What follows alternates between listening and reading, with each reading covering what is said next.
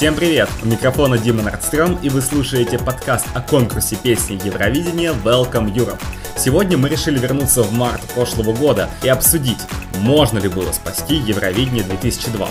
А обсуждать это мне поможет Женя Игнатьев. Привет. И тебе тоже доброго времени суток, рад тебя слышать. Подписывайтесь на нашу группу ВКонтакте, чтобы быть в курсе всех последних новостей, и добавляйте нас в Spotify, Яндекс.Музыки и других стриминговых сервисах.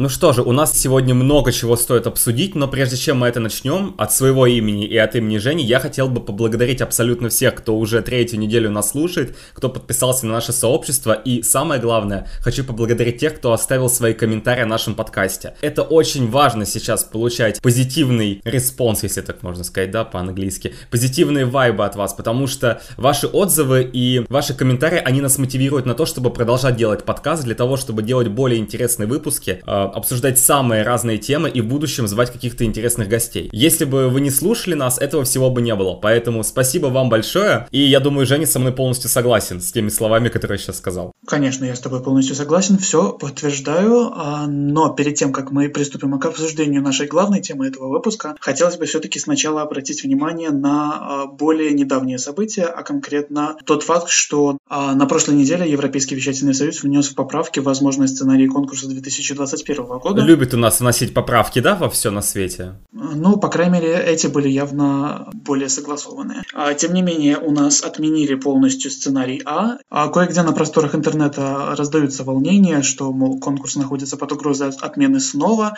но это не так, он обязательно будет, просто количество вари- вариантов, под которыми может проходить Евровидение в этом году, немножечко сократилось. У нас остались варианты Б, С и Д. А, вариант D остался неизменным, а вот варианты И C немножечко видоизменились.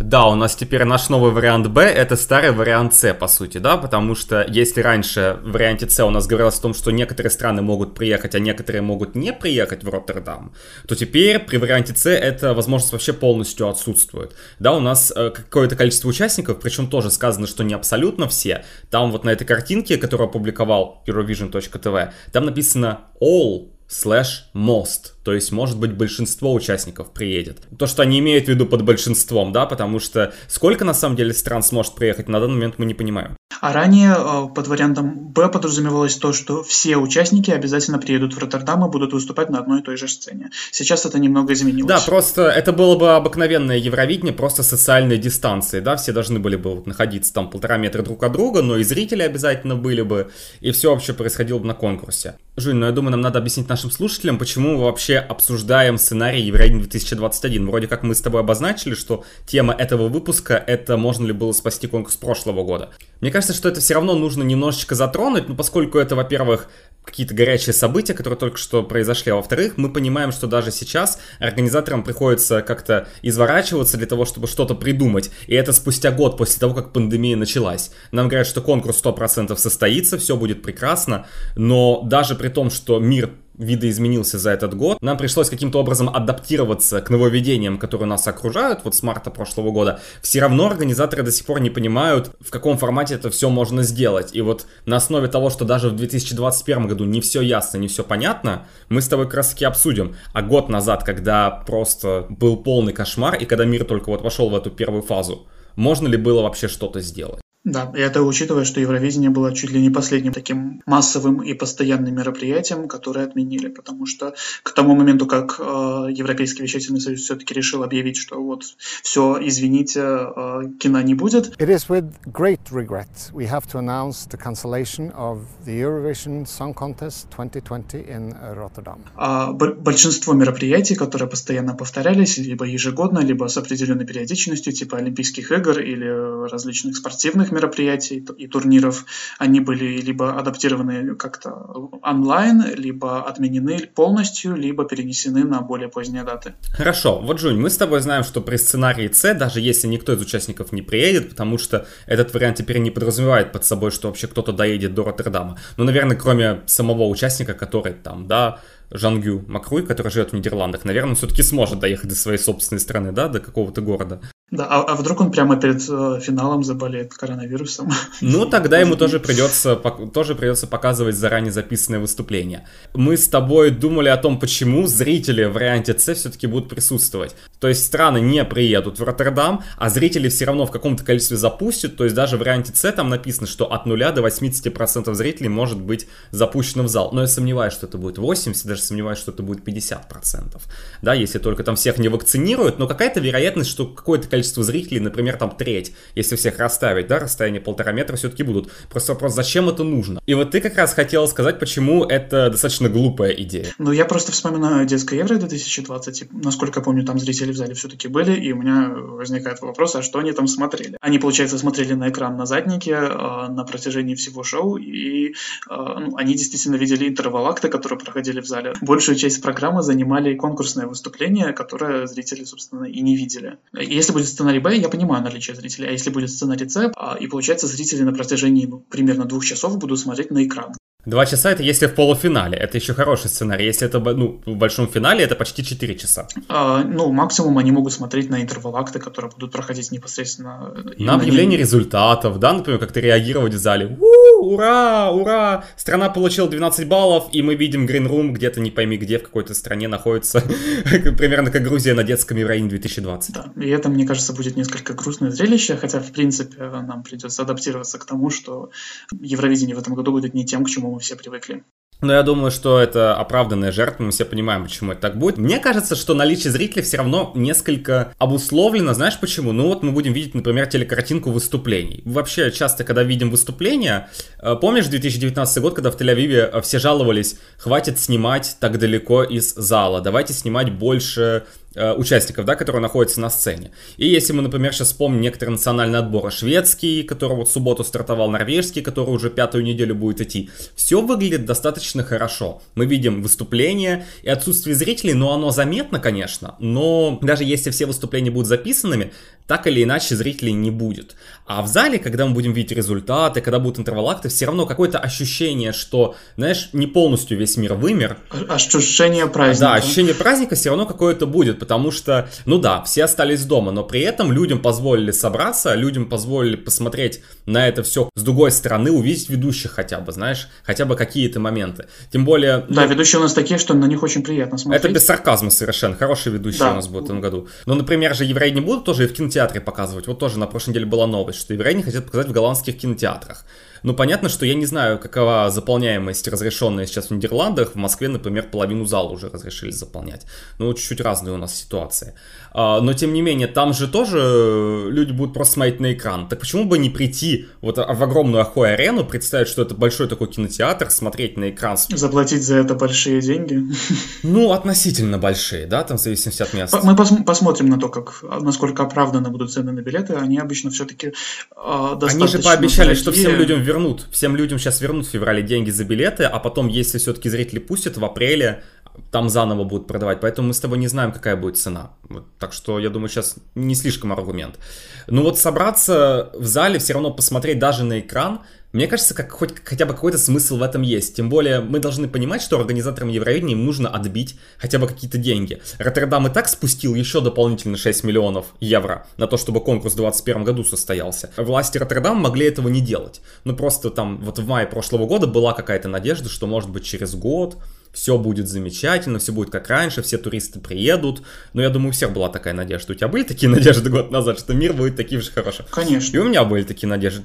У меня был... В прошлом году у меня было так много надежд, пока что не особо они оправдались, но... Ну вот переносим их на 22 год куда-то. Но организаторам все равно нужно отбить деньги, потому что ну совершенно ясно, что никаким образом ни BU, ни нидерландские участники не выйдут в плюс по итогам Евровидения 2020-2021. И это чисто символизм, все-таки провести конкурс и обозначить, что с помощью Евровидения 2021 начнется вот такая вот новая эпоха в мире, но деньги-то все равно нужны. Если не будет денег, не будет Евровидения, мы все это прекрасно понимаем. И, и вообще, насколько я помню, в прошлом году э, представители Европейского вещательного союза, я не вспомню точно, кто именно, но они заявляли, что они будут всеми правдами и неправдами сражаться за то, чтобы все-таки провести Евровидение даже в таких условиях, поскольку оно всегда было символом единения Европы в тяжелые времена. А мы все, думаю, читали про то, что Евровидение было создано как способ объединить э, послевоенную Европу, и в тот момент... И вообще все ролики, помнишь вот эти ролики о том, что нужно открыться, когда они слоган Да, объясняли? open up, э, да. Вот, open up, они говорили то, что вот евроидение после Второй мировой войны объединило всех, What is it really about? И в итоге, опа, какая красота. И теперь на 21 год тоже красивые ролики, что нам надо снова всем соединиться. Особенно в моменты кризиса, когда весь мир предстал перед таким кризисом, очень важно было со- создать что-то такое, что объединит всю Европу снова в таких условиях полного локдауна. Но вот видишь, они говорили про символизм. Я тоже помню эту статью. Она опубликовалась еще за несколько дней до того, как евреи было наконец-то отменено. Наконец-то. Ты говорю, как будто я рад тому, что евреи не отменилось. Нет, мы, мы Все-таки. конечно... Да, Всё-таки все-таки было было отменено Евровидение. Вот давай и поговорим. И был ли шанс какой-то спасти конкурс? Или они говорили, говорили про символизм, и оказалось, что это все пустословие?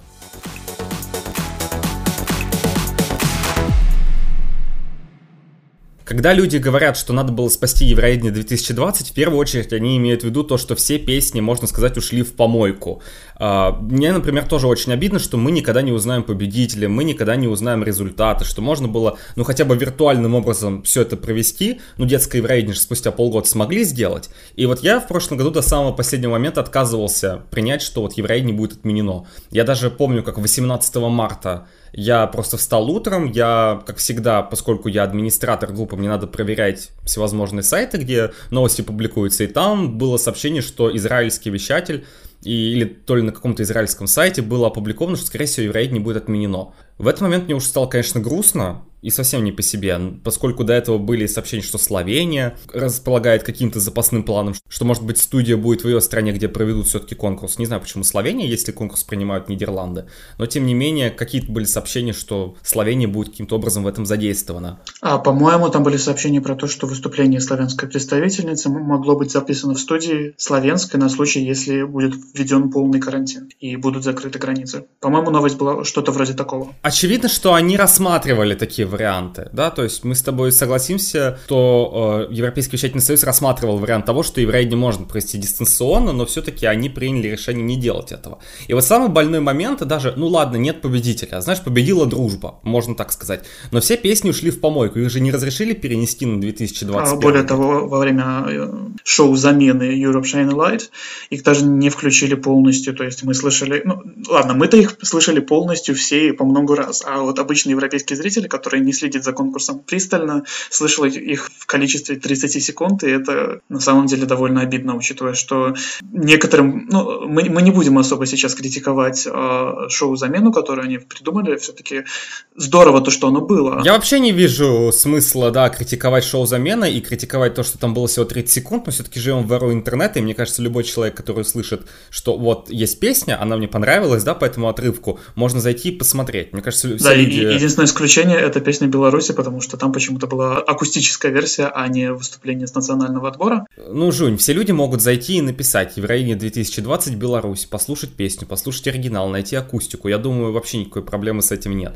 Поэтому говорить о том, что, боже мой, почему EBU показала всего 30 секунд, какой кошмар, какое плохое решение.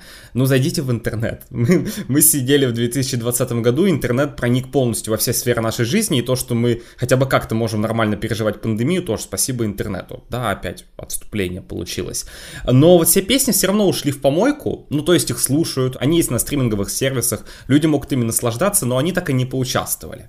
Жунь, вот твое мнение, можно ли было разрешить оставить песни на 21 год, то есть все-таки спасти Евро 2020, ну как бы перенести мероприятие на год получается. Вот так вот Я сделать. думаю, что нет, это было, не, было бы не очень целесообразно. Во-первых, э, очень странное Евровидение 2021 получается, если э, песни из него могли выходить еще аж в 2019. А, во-вторых, все-таки, когда артист, ну, я не профессиональный музыкант, я не профессиональный артист, не профессиональный певец, но я думаю, что когда а, творческий человек у него есть концерты, у него есть различные мероприятия, у него распланированы там а, периоды, когда он записывает новый материал, и если ему придется еще один год адаптироваться под то, что он поедет на Евровидение, а это изначально в его планы не входило, а, это в принципе ни в чьи планы изначально не входило явно, а, что им придется через год еще куда-то ехать. Мне кажется, это было бы не очень удобно. Но с другой стороны, получается, что песня просто пропадает. Э, артист вкладывал большое количество усилий, ну или может не очень большое количество усилий, может быть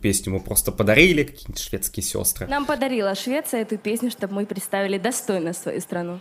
Ну а две сестры могли написать что более оригинальное тогда? И э, в итоге он не поехал на Евровидение, но песня-то пропадает. Ну почему она пропадает? Она есть в стриминговых сервисах, ее могут слушать. Да, он потерял большую пиар-площадку, но с другой стороны, ну, ну такова жизнь, к сожалению, иногда так случается. В конце концов, ты можешь э, вложить много сил и, э, и денег, и э, эмоций в какую-то песню, и в итоге вообще не выиграть национальный отбор, и ты все равно никуда не едешь.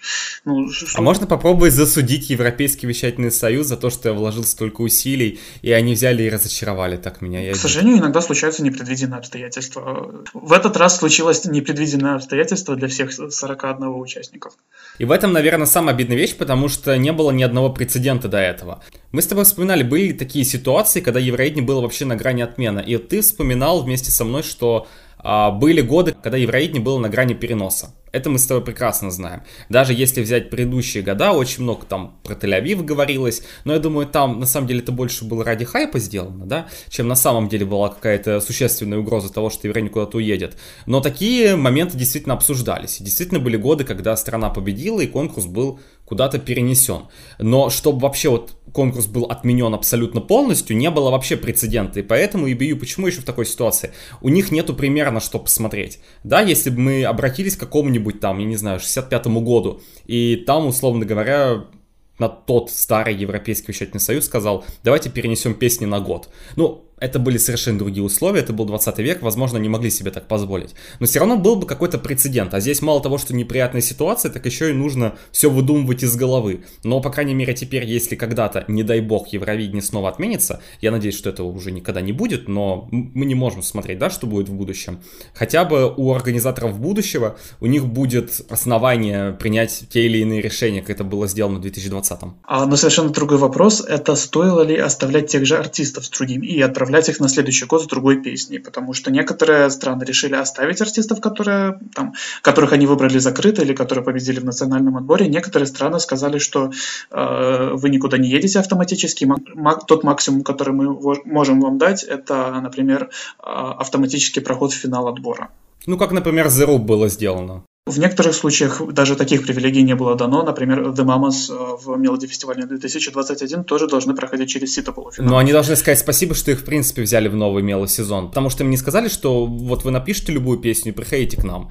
Они просто подали заявку снова, или СВТ их пригласила, мы этого точно не знаем. Да, они есть в сезоне, но ты посмотри на датчан, да, Бен и Тан, их же просто нет в отборе в этом году. Ну, еще нет участников датского отбора, но все равно они говорят о том, что их не возьмут. Из Португалии Элиса. Про нее вообще сразу сказали, что она никаким образом больше не будет задействована э, в фестивале Консао. Поэтому для кого-то это еще более обидно оказалось. Кому-то хотя бы дали какой-то шанс. Конечно, не факт, что ты выиграешь, не факт, что ты поедешь на Евровидение. Но ты хотя бы можешь попиариться у себя в стране. Тебя, про тебя снова расскажут, что вот, тебе дали второй шанс, красивая история, а так даже этого нет. Да, причем, ну, на самом деле сложно сказать, что будет справедливее, что нет. По-моему, э, наиболее логично было оставлять одного своего артиста тем странам, тем вещателям, у которых он был выбран закрыто.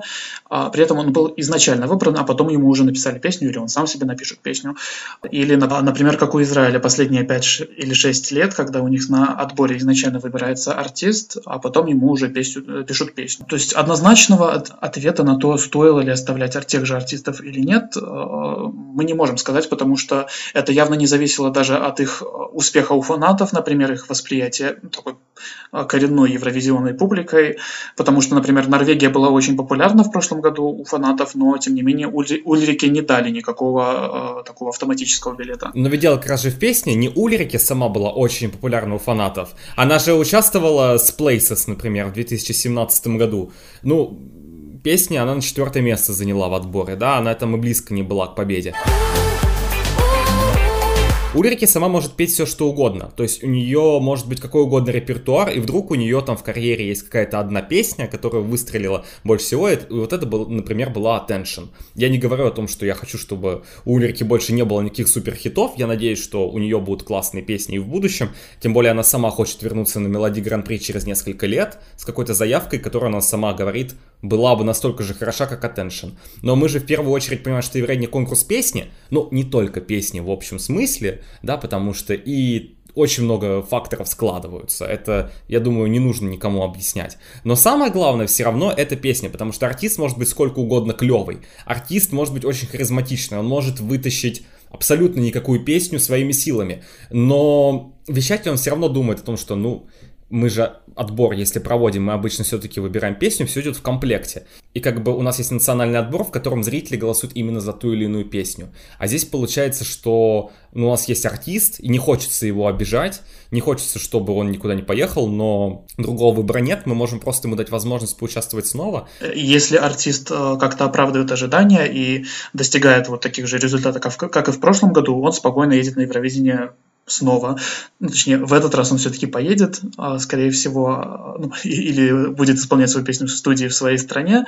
Не так важно. Главное, что он будет участвовать. Да, поэтому мне кажется, что решение некоторых стран просто допустить участников снова до национального отбора, ну, в тех странах, где национальный отбор является какой-то традицией. Потому что есть же у нас государства, которые не каждый год делают отбор, да? Один год отбор есть, другой нет. В таком случае, даже если отбор был проведен, я думаю, ну, есть какой-то смысл отправить того же самого участника. Но если есть Швеция, Дания, Норвегия, да, которые проводят просто десятилетиями свои отборы, для них это большая традиция. И это не просто способ выбрать песню, но и привлечь телеаудиторию, собрать определенное количество средств, ну вот сделать атмосферу праздника, иными словами, то мне кажется, там вполне понятно, э, почему отбор снова проводится, и не стоит так сильно критиковать. Даже если артист был очень клевый.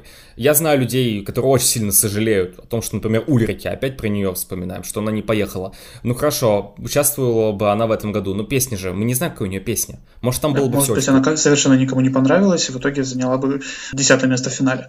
И при этом, если бы ее выбрали закрыто и сказали... Вот... Десятое место в финале МГП ты имеешь в виду? Да. Не да. Евровидение. Нет, не Евровидение, именно в финале Десятое место в финале Евровидения, это очень даже неплохо. Да. А если бы ее отправили просто закрыто и сказали, вот какую песню она напишет, с такой едет, это особенно в странах, где очень часто проводятся национальные отборы, это могло бы повлечь за собой очень негативную реакцию. Жунь, но у нас есть с тобой все-таки обратный пример. У нас есть Исландия, которая тоже обладает э, длинной историей Сонгва Кепнина, это национальный отбор Исландии. Он не всегда был. Там в середине 2000-х Исландия, насколько помню, Сельму отправила э, на Евровидение снова. Сельма — это исполнительница, которая в 99 году принесла Исландии второе место. Вот она и Йоханна — это два лучших результата Исландии и ее просто отправили заново спустя 6 лет. Кстати, тоже вот говоря о том, что есть артист, да, который выстрелил, например, его возвращают на конкурс, дают песню, и что случилось? Она осталась в полуфинале. И сейчас в этом году Исландия снова вернулась к идее того, что можно не проводить отбор хотя бы один год, немножечко отдохнуть, расслабить нагрузку на вещателя, скажем так, потому что все равно же средства из бюджета вещателя используются. Да, это еще надо учитывать, что сейчас пандемия, и очень много средств уходит на борьбу с ней, и, возможно, для экономии некоторым странам логичнее отправить того же артиста и не заморачиваться с отбором, потому что это все-таки расходы. Или купить себе пять машин для вещателя, ну, это как кто знает. Но я думаю, что мы достаточно обсудили артистов и песни прошлого года, и то, как жалко, что они все-таки не доехали до Роттердама. Давай обсудим условия, при которых они могли бы доехать до Роттердама.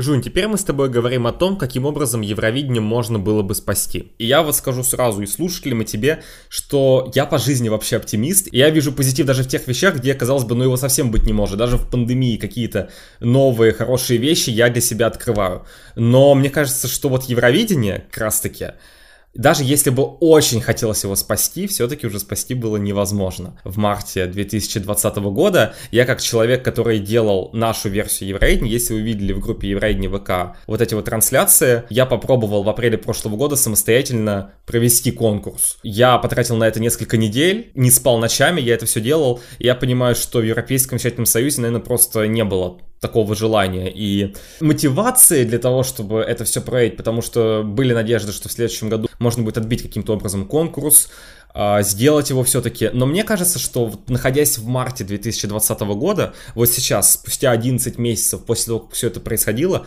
конкурс было спасти уже невозможно. Там уже просто все обречено. Даже онлайн вариант. Кстати, хочу заметить для наших слушателей, что мы, ни я, ни Дима не работали на телевидении. Возможно, наши знания о том, как телевидение работает, выше среднего, но тем не менее, ну, они достаточно поверхностные. Ну да, мы с тобой не работали на телевидении, мы с тобой не знаем, а, насколько сложно это все воссоздать, но Europe Shine Light они сделали за два месяца, но там особо каких-то супер усилий не требовалось. Нет, я понимаю, что люди иногда говорили, давайте просто вот пустим клипы по телевизору, и это будет Евровидение 2020, и мы проголосуем, потому что у нас есть, но это это все равно, во-первых, не то, это совершенно бы не работало, и надо же понимать, что евреи это же не просто пустить песни, это провести процедуру голосования, это создать интервалакты, которые уже были запланированы. У нас есть такие традиции, да, как там церемония открытия, тоже как-то все переводить в онлайн, пресс-конференции нужно переводить в онлайн, репетиций бы никаких не было, но у участников же есть соглашение. У, у всего есть соглашение. Посткарды не заточены совершенно были под то, чтобы э, да, э, делать онлайн-формат. Их же должны были снимать вместе с участниками. Это в этом году у нас есть идея, что э, половина посткарда снимается в Нидерландах и половина участников в стране. Никто не был к этому готов. Это просто настолько логистический кошмар, что на тот момент даже онлайн Евровидение провести, ну, я не знаю, может быть очень можно, но это требовало каких-то сумасшедших супер вложений. Снова, это нужна была бы какая-то такая сумасшедшая мотивация, вот лишь бы спасти конкурс. Ни одна организация в мире бы, которая бы могла проводить конкурс, не стала бы это делать, даже если бы это зависело не от ABU. А, потому что, как мы с тобой уже сказали, многие другие мероприятия, они были отменены сильно заранее. Да, в начале марта уже все говорили о том, что это будет отменено, это будет отменено, это мы сделать не сможем, и Евровидение сдалось почти самым последним. И вот то, что его очень долго не отменяли, вот тогда, в марте 2020 года, давало мне надежду, что его... Оно сильно, оно сильно вселяло надежду, действительно. Я помню, что а, когда 18 марта все-таки пошла новость, что действительно Евровидение официально отменили, залили на YouTube-канал вот это печально известное видео с Йонова Сандом. Я тогда был в университете на паре, я вот прямо посреди пары зачем-то залез в телефон и смотрю вот на это, и у меня просто а, настроение делать что-либо. Hello, darkness, my old friend. Прям типичная, типичная вот эта схема, а, там, шок, а, какая там вот эта схема а, развития депрессии. А, вот пять, да, да-да-да, я их имею в виду, я просто забыл, что там был там гнев, отрицание. Пять стадий принятия Кюблерос, если я правильно помню, да. Торг, там, принятие, да-да-да. Слушай, тебе повезло, ты 18 марта еще в университете учился. У меня в Москве уже все... Ну, спорно, на самом деле, насчет того, повезло или нет. Ну, я сидел дома, и мне было совсем депрессивно принять вообще все, что происходит, потому что мало того, что мир вокруг тебя закрылся, так у тебя отняли вообще практически последнее, что тебя радовало. Еще за 10 дней до этого у тебя есть отборы, и последние песни как-то выбираются. И вот только-только за несколько дней до этого, в принципе, 41-я песня стала известна, и тут тебя отняли вообще все. Но как раз-таки тогда, находясь в марте, я вот до самого последнего момента просто молился. Я готов был все что угодно поверить, пожалуйста, сохраните конкурс. Сейчас, спустя год, уже давно боль ушла, мы уже сфокусировались на конкурсе этого года, я скажу, нет, не надо было проводить, это было правильное решение. Это было бы такое Евровидение с физическими ограничениями, назовем это так, не хочу говорить слово инвалид. Вот все-таки, э, вспоминая то, как я относился к ситуации в мире в, в марте 2020 года, я честно скажу, что я, тогда я немножко недооценивал конкретно сам, саму причину пандемии. Мне казалось, что она не настолько серьезна, чтобы вводить настолько серьезные ограничения, и при соблюдении там, каких-нибудь определенных мер безопасности можно было бы избежать различных казусов и спокойно проводить конкурсы, вообще зачем закрывать границы. Сейчас, посмотрев на то, как э, на реальные последствия, в принципе, пандемии, я понимаю, что, боже мой, какой я был немножечко недалекий э, в отношении этого вопроса, и хорошо, что конкурс Отменили. Ну, я думаю, здесь нельзя говорить, что ты прям недалекий, мы просто все не понимали, с чем мы столкнулись. Это не то, с чем мы с тобой сталкиваемся ежедневно, и вообще какие-либо люди. Очень много до сих пор людей считают, что вообще пандемия, она переоценена, и можно просто дать всем переболеть, и все будет замечательно. Ну, как человек, извините за автопик, но как человеку, у которого есть э, контакты с некоторыми врачами, которые занимаются, в том числе и инфектологами, которые занимаются этим, так сказать, вплотную, я могу сказать, что э, ничего он не переоценен, и это все действительно очень серьезно. Пожалуйста, носите маски на улице. Жуй, но все равно очень многие люди говорят, ну, слушайте, ну да, ситуация очень плохая, почему нельзя перенести в онлайн, ну почему нельзя это никак сделать? Делать. Я сказал про логистический кошмар, организаторы Еврейни в тот момент говорили, что это не будет соответствовать духу конкурса. Это будет выглядеть как симулятор Евровидения в любой группе ВКонтакте. Но вот Одесское Евровидение 2020 не оказалось симулятором э, Евровидения в какой-то группе ВКонтакте, могут сказать те, кто говорят, надо было все равно проводить. И Евровидение 2021, если оно пройдет там по варианту С или Д, это разве не симуляция все равно вот какого-то Евровидения? Для детского Евровидения все-таки записывали отдельное выступление. Ранее обсуждали то, что будут показывать просто клипы, например. И более того, а, если бы, например, все страны записывали а, выступление у себя в студии, а, то вполне возможно, что это бы выглядело просто как... Ну, это был бы очень колхоз, да, такой.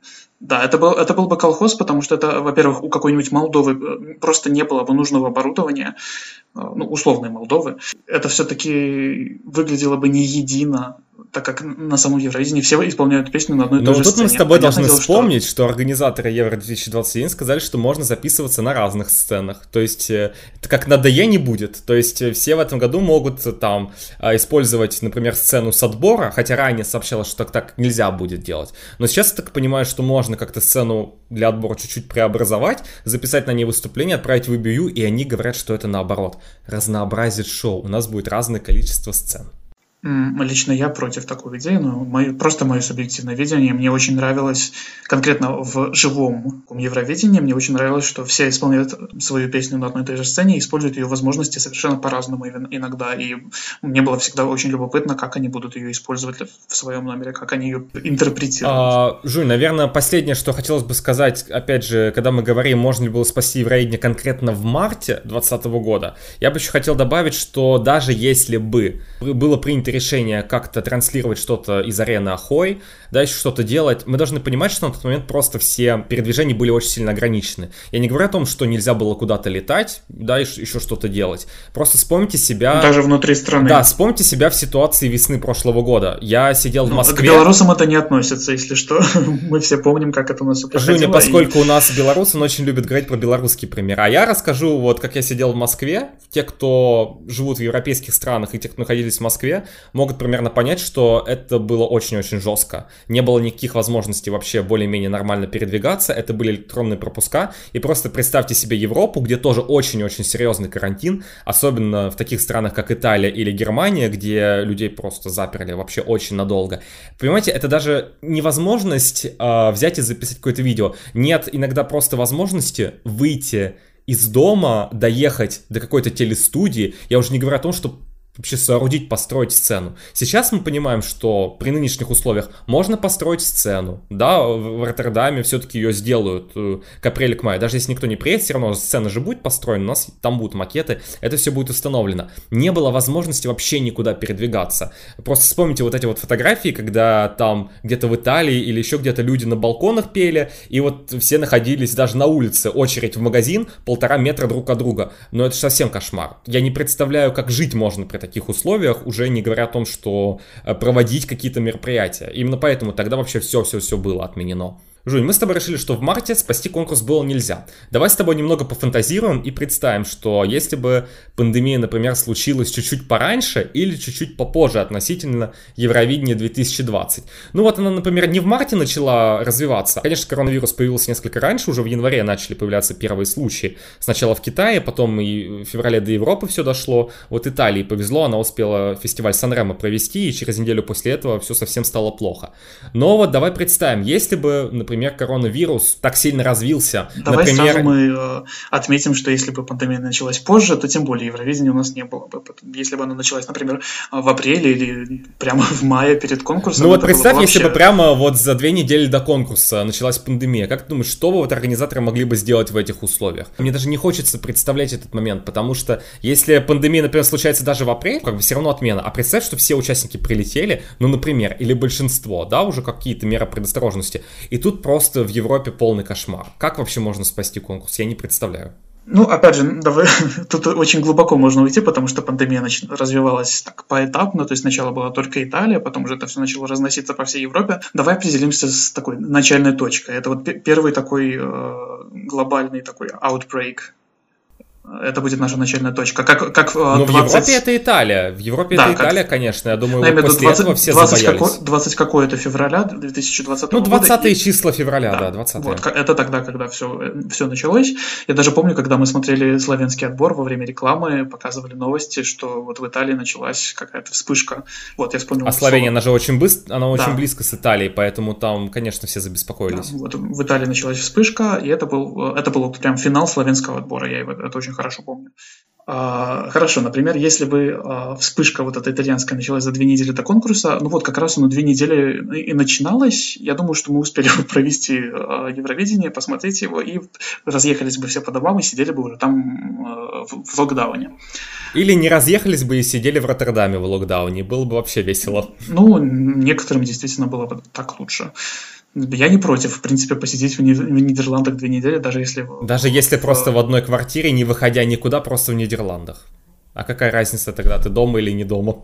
Ну, хотя бы гранаты под окном не взрываются. Так, хорошо. А давай все-таки э, посмотрим на, на то, если бы пандемия началась раньше. Например, она началась бы в ноябре.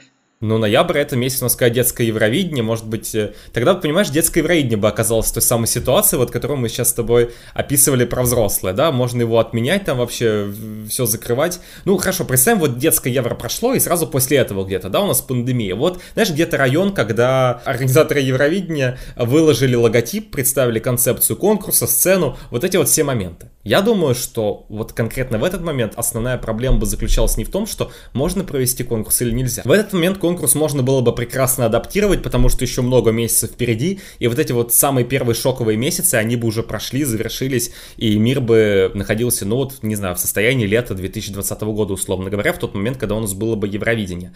Но здесь у меня встает такой вопрос, хорошо, конкурс там или перенесен в онлайн, или мы дошли до какой-то схемы, как на детском Евровидении 2020. Хорошо, а песни как выбирать? А как национальные отборы будут работать во многих странах?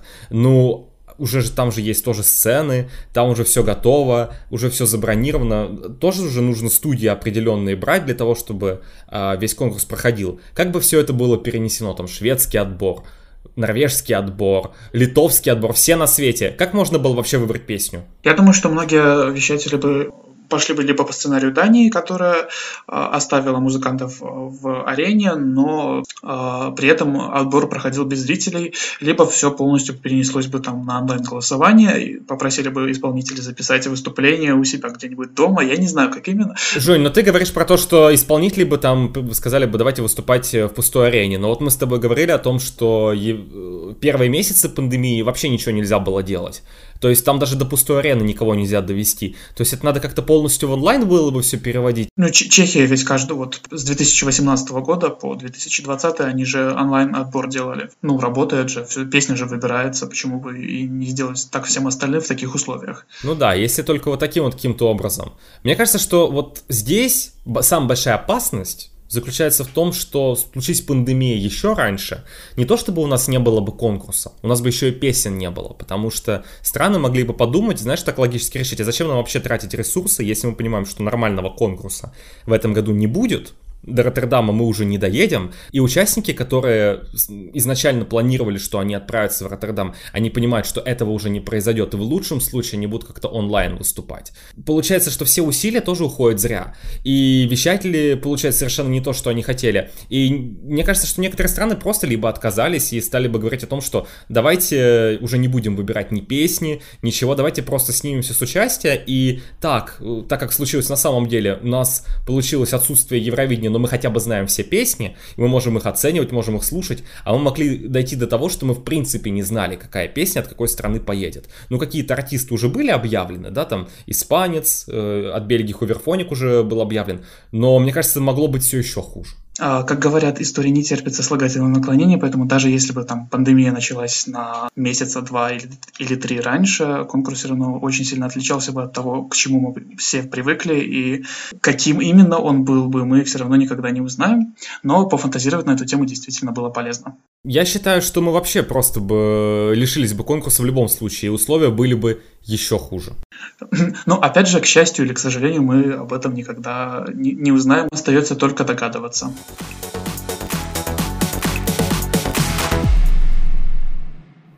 Жунь, мы с тобой можем завершать наш сегодняшний выпуск, и я думаю, нам надо с тобой сказать о последних двух вещах, которые мы с тобой еще не обсудили, когда мы говорим о том, можно ли было сохранить Евровидение 2020. Очень многие люди говорили о том, что ну давайте просто перенесем конкурс, например, там на конец лета. Помнишь, вот эти всякие призывы были, и люди были уверены, что ну, вообще пандемия закончится, летом начнется совершенно прекрасная жизнь, какой она была там до марта, мы снова соберемся, ну, как минимум без зрителей, но можно будет все перенести. А организаторы сказали, что нет, мы переносить не будем. А как ты думаешь, почему и стал ли бы ты переносить конкурс, если бы ты был организатором? Я думаю, что у невозможности перенести конкурс на другое время есть две главные причины. Первая – это а, неизвестность, то есть мы не знали, закончится ли пандемия там через два месяца, через три месяца. Как мы видим, она не закончилась. Вообще никак не закончилась. Да, она в итоге до сих пор не закончилась.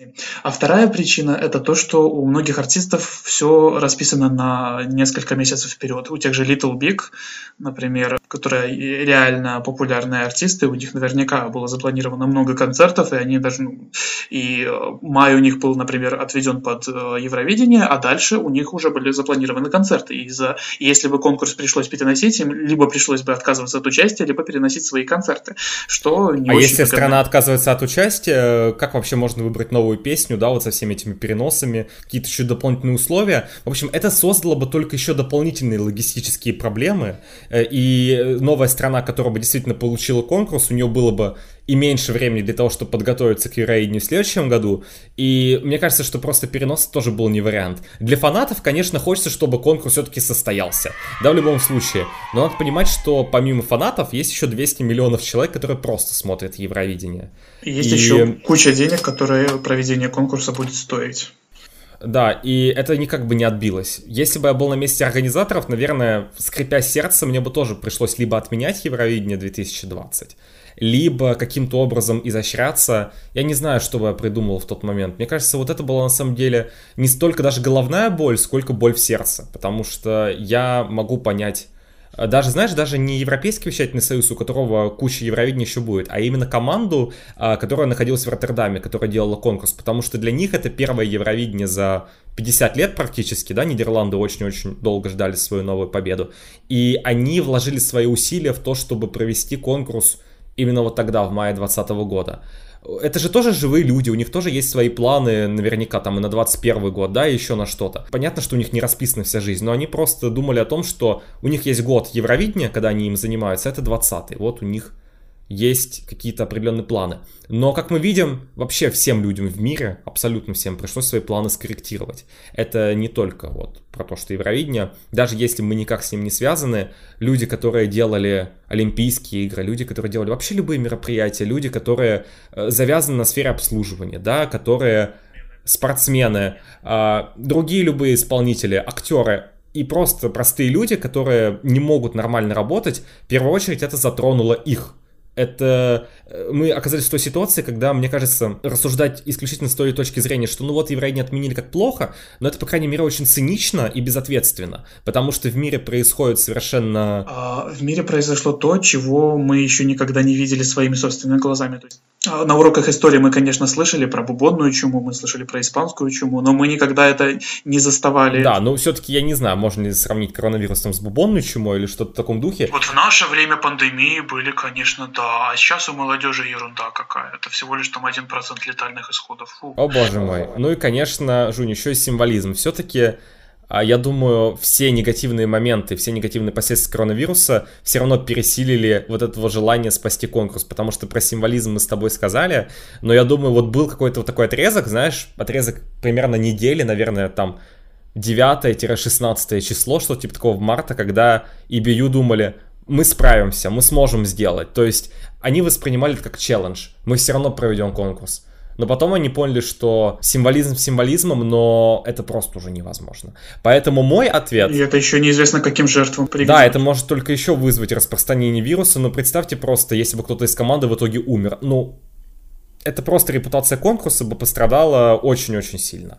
А поэтому мой ответ, вот лично мой ответ, Жунь, ты можешь сформулировать свой собственный, а Евровидение нельзя было спасти в 2020 году, оно было, к сожалению, обречено, это был плохой год. Есть такие мероприятия, как чемпионат Европы по футболу, Олимпийские игры, их можно перенести на другой год, они там раз в 4 года. Евровидение проходит ежегодно. И мы были в условиях, когда нет, ничего нельзя было сделать, к сожалению. Это мой ответ. Он плохой, он пессимистичный, но я считаю, что ничего нельзя было сделать. Я тебя полностью в этом поддерживаю, потому что мне даже нечего сказать, мы все уже понимаем, что ситуация случилась действительно серьезная, и как бы нам того не хотелось, как бы мы того не желали, а, всем пришлось адаптироваться, всем пришлось а, чем-то жертвовать. Как-никак, Евровидение — это развлекательное шоу, и а, проводить развлекательное шоу в жертву человеческим жизням — это просто кощунственно.